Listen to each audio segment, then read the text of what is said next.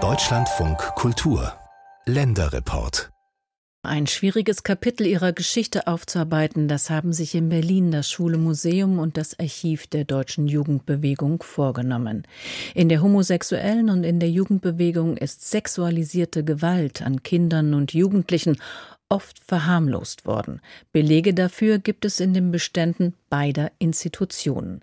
Das Schwule Museum hatte sich selbst schon zuvor schonungslos als Täterarchiv bezeichnet. In einer Ausstellung ab dem 5. Oktober will das Museum die sexualisierte Gewalt gegen Kinder und Jugendliche aufarbeiten. Isabel Fanrich-Lautenschläger hat mit Betroffenen gesprochen. Daniel René entkam der Gewalt erst spät. Vom 6. bis zum 28. Lebensjahr wurde er in der pädosexuellen Szene missbraucht.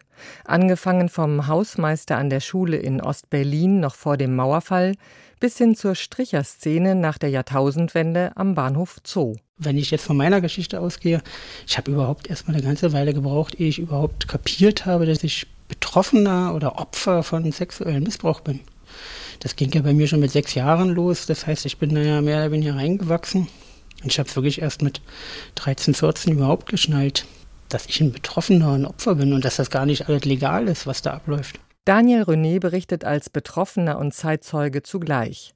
Sein Statement ist in der neuen Ausstellung des Schwulenmuseums in Berlin zu hören. Aufarbeiten. Sexualisierte Gewalt gegen Kinder und Jugendliche im Namen der Emanzipation. Wie viele andere Dokumente und Abbildungen, die das Schwule Museum und das Archiv der deutschen Jugendbewegung in ihren Beständen gefunden haben, ist Renés Aussage ein Beleg für sexualisierte Gewalt gegen Minderjährige.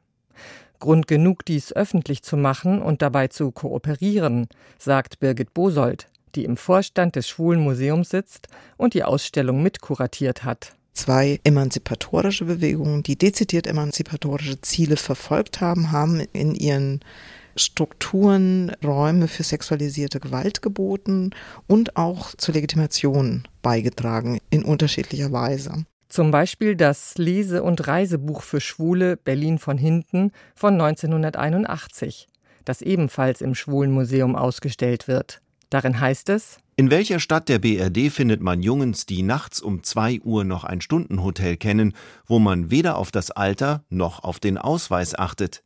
Ich fand sie rund um die Nolle, in der Motzstraße, in der Eisenacher Straße, in der Kleiststraße. Die Idee zur Ausstellung entstand 2017.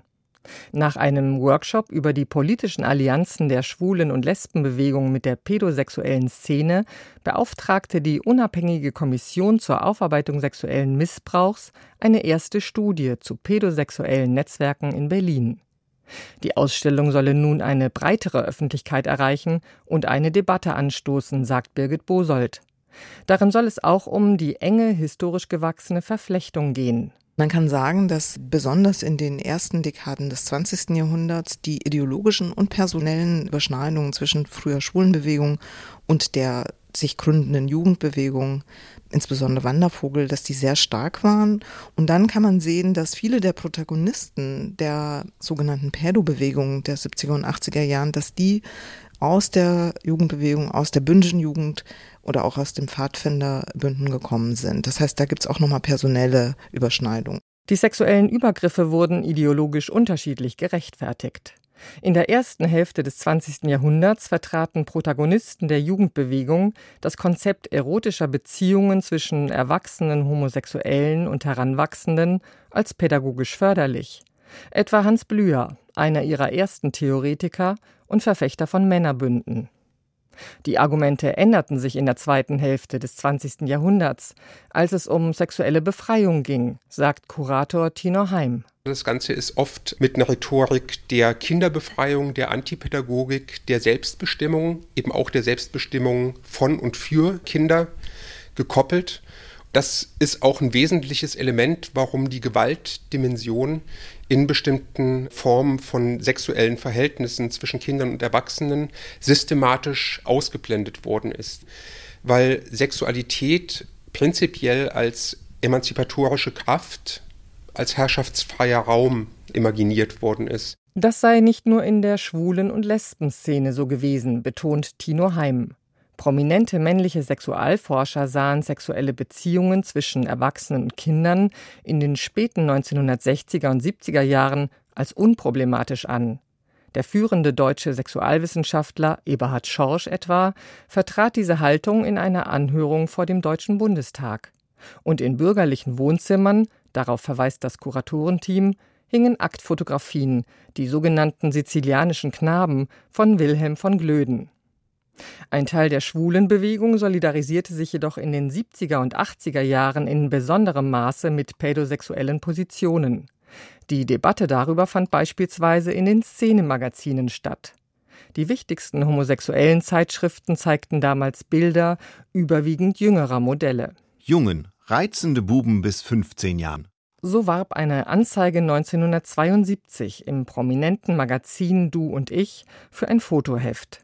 Tino Heim verweist auf das Exponat in der Ausstellung. In den 1970er Jahren vor allen Dingen sehr, sehr wichtig die Du und Ich, wo es immer wieder auf der Bildebene eine sehr, sehr starke Fokussierung auf jugendliche, jungenhafte Modelle gibt. Das Ganze verbindet sich oft auch mit einer Rassifizierung, also eine starke Idealisierung von nordafrikanischen Modellen zum Beispiel, was dann in der Du und Ich mit regelrechten Werbetexten für sextouristische Paradiese für Jünglinge begehrende Männer oft einhergeht. Stark umstritten waren in der schwulen Szene die gesetzlichen Schutzaltersgrenzen. Sie verboten 1969 homosexuelle Handlungen mit unter 21-Jährigen. Wenige Jahre darauf wurde das Alter auf 18 Jahre gesenkt und erst 1994 der Regelung für heterosexuelle Handlungen angeglichen.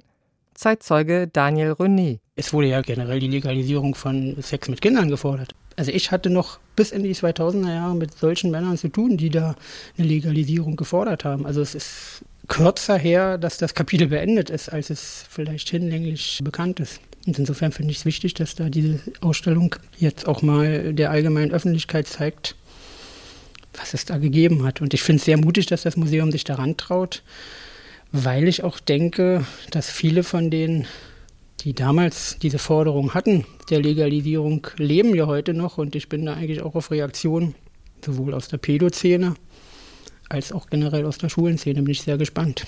Die Ausstellung soll erste Denkanstöße liefern und will weitere Forschung anregen. Allein im Archiv des Schwulenmuseums liegen mindestens 1,5 Millionen Dokumente und Artefakte, Nachlässe sowie Zeitschriften der Schwulen- und Lesbenbewegung. Der Großteil davon ist bisher archivalisch nicht erschlossen.